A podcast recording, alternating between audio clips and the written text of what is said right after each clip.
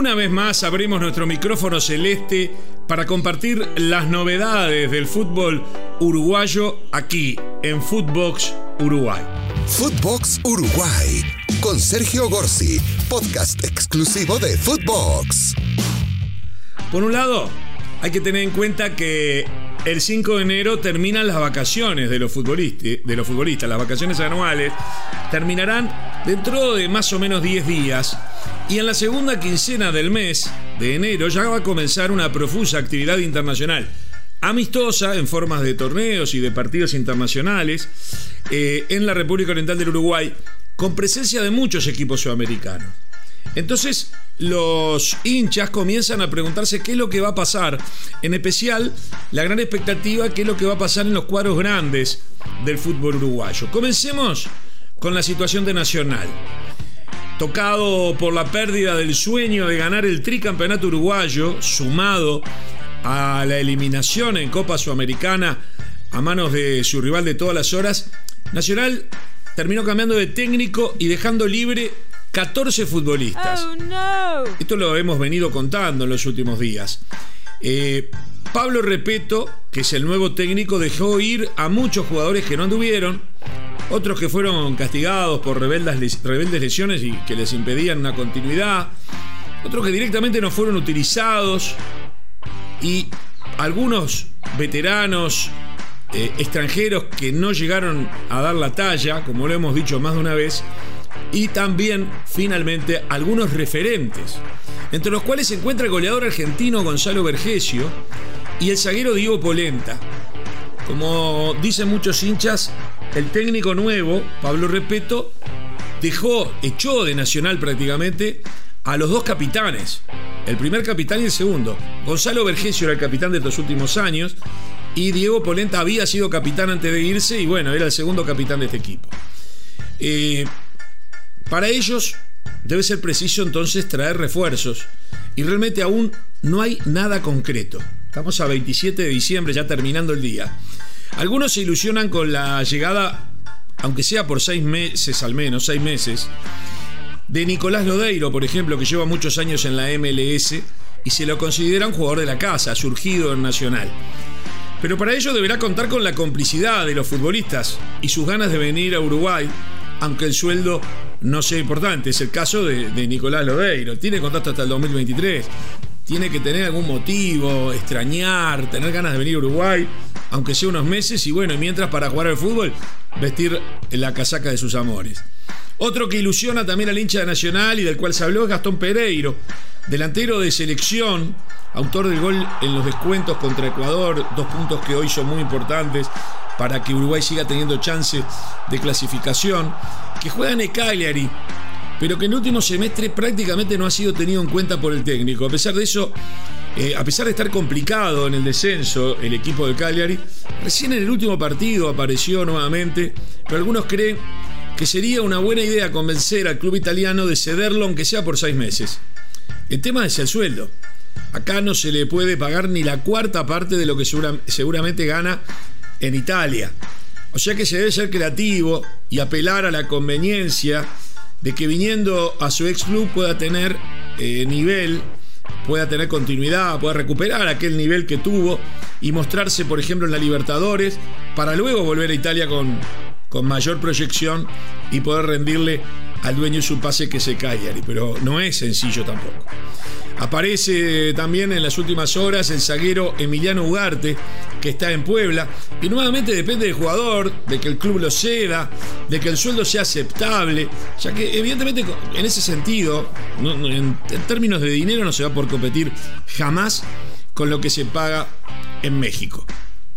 Por otro lado, Peñarol seguramente va a perder a su lateral derecho Giovanni González, jugador de selección uruguaya.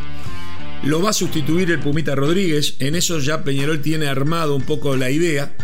Se acaba de ir Jesús Trindade, héroe con sus goles para la obtención del campeonato uruguayo y que es un mediocampista, pero que marcó dos goles que fueron importantísimos en el último partido contra Sudamérica, que le permitió a Peñarol seguir, eh, seguir teniendo chance y terminar ganando el campeonato. Y ya es jugador de Pachuca, fue pedido especialmente por Guillermo Almada y bueno, es una baja importante. Seguramente también la joyita Facundo Torres siga su carrera en la MLS en el Orlando City. Se habla de 10 millones de dólares para Peñarol y eh, Peñarol se quedaría con el 30% del pase. O sea, esos 10 millones por el 70% y el otro 30% seguiría siendo de Peñarol, más otras opciones que le seguirían dando dinero a la medida que la carrera de Facundo Torres siga eh, explotando como está explotando ahora. Pero entonces, ¿quiénes pueden reforzar a Peñarol si se van estos eh, futbolistas. Está concretado, por ejemplo, el retorno del zaguero Cachila, el Cachila Arias, que ya había sido zaguero de Peñarol y que estaba jugando con buen suceso en Chile. Se habla del centro delantero argentino Lucas Biatri, que jugó los últimos meses para Deportivo Maldonado en el fútbol uruguayo y que ha dejado un buen recuerdo en su pasaje anterior por Peñarol. El técnico Larriera entiende que más allá de que apuesta a otro tipo de fútbol, eh, un fútbol más vistoso, más de toque, más, por los laterales. No es un fútbol al estilo que tenía acostumbrado Peñarol del centro a la olla y que aparezca un 9 grandote para definir, pero se entiende, y lo entendió Mauricio Larrera, analizando una serie de empates consecutivos, y los últimos cinco partidos de Peñarol fueron muy complicados, en el campeonato lo tenía ganado y se le complicó por no lograr triunfos en esos encuentros y perder muchos puntos. El propio Larriera entiende que tener un 9 de esas características, de esas características le puede dar una mano en algunos momentos de algunos partidos. Otro que aparece en la agenda de Peñarol es Brian Lozano. Eh, tras una larga lesión está volviendo a tener fútbol en Santos Laguna y también con creatividad, buena voluntad y un análisis de ambas partes, de, quien tiene el pase y de también del propio jugador, podría venir a Uruguay en caso que se llegue a un acuerdo. Es difícil, ganando menos, pero recuperar el nivel defendiendo a Peñarol, mostrarse en Copa Libertadores. Podría ser algo parecido a lo que hablábamos de Gastón Pereiro Nacional viniendo de Italia. Pero son todas negociaciones difíciles. Eh, como podrán ver, Peñarol y Nacional apuestan a jugadores que por algún motivo, por esas cosas, para que se alineen, es que se alineen los planetas en algún motivo, por algún motivo, algún jugador tiene un contrato que le venció, que se le está por vencer, o algún técnico que no lo quiere, que no le está gustando, o viene de alguna lesión, o no está conformando, y entonces puede ser que por seis meses, ni siquiera un año, pueda venir a préstamo al Uruguay. No hay chance de comprar la ficha a un gran jugador, eso es imposible. No hay chance de pagar una cifra mínimamente aceptable por un préstamo y tampoco hay chance de pagarle los sueldos que ganan afuera. O sea que lo que se apuesta es a que se alineen los planetas, que a veces sucede, hay, muchas, hay muchos jugadores, las situaciones son cambiantes y a veces lo que parece que a uno no le sirve, a otro le puede venir como anillo al dedo. Y a eso apuestan los grandes, por eso es muy importante tener gente especializada en poner el ojo y donde ponga el ojo ponga la bala porque son pocas las balas que tienen para eh, gastar. La nota extraña en algún sentido podría ser la de Defensor Sporting, que vuelve a primera división y al enterarse que el argentino Vergesio fue dejado libre a Nacional, le ha hecho llegar una oferta. Nacional es eh, perdón, Vergesio es el goleador del siglo XXI Nacional y este, estaría pensando ya en, el retiro, tiene 37 años, y estaría pensando en volver a, la Argentina a jugar en, su primer club que fue Platense. Pero Defensor podría darle, hacerle una oferta, también una oferta en donde se le pueda competir por el lado de que hoy Argentina está con problemas de cambio, de, moneda, entonces por ahí se acercan a algo aceptable y le pudiese permitir a Vergesio estar un año más en Uruguay. También hay que apelar a la creatividad, al ingenio y a la voluntad del propio protagonista.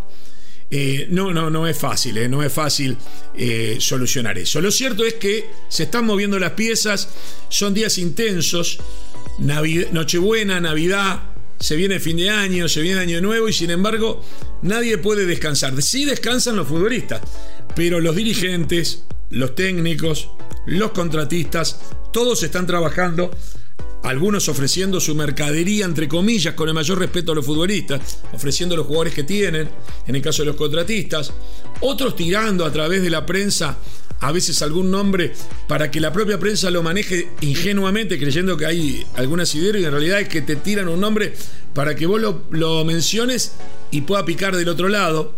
Eh, aparte se da mucho a veces que si un grande, si Nacional o Peñarol quieren a uno y trasciende, el otro día no, vamos por él.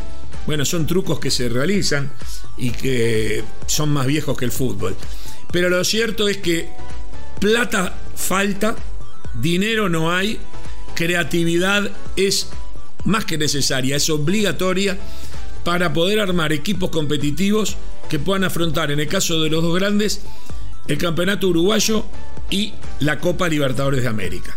Y en los demás, ir armándose la mayoría tratando de no perder categoría, muchos que también tienen copas internacionales para jugar y por supuesto eh, también poder pelear en un golpe de fortuna, ganando un campeonato corto por lo general, la posibilidad de llegar a la definición de un campeonato uruguayo. Así están las cosas en, en Montevideo, así están las cosas en Uruguay, en medio de una ola de calor importante y en medio de unos días en donde la gente habla de las fiestas y especula sobre cómo van a ser Peñarol Nacional para armarse, mientras que lateralmente todos miran angustiados, como el nuevo técnico de la selección, Diego Alonso, que vivía en España el último año y le dio COVID positivo, está muy bien, no tiene ningún problema, es sintomático, pero le dé negativo para que se pueda tomar el avión y llegar a Montevideo y empezar a trabajar.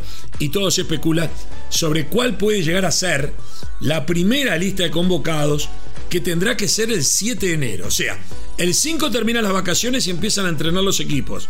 El 7 tiene que estar la lista de reservados de jugadores del exterior, que son el 95% de la primera lista del nuevo técnico Diego Alonso, pensando en el partido del 27 de enero en Asunción contra Paraguay.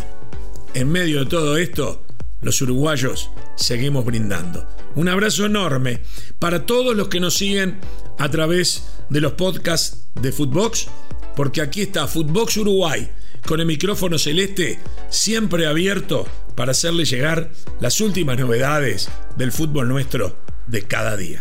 Hasta la próxima.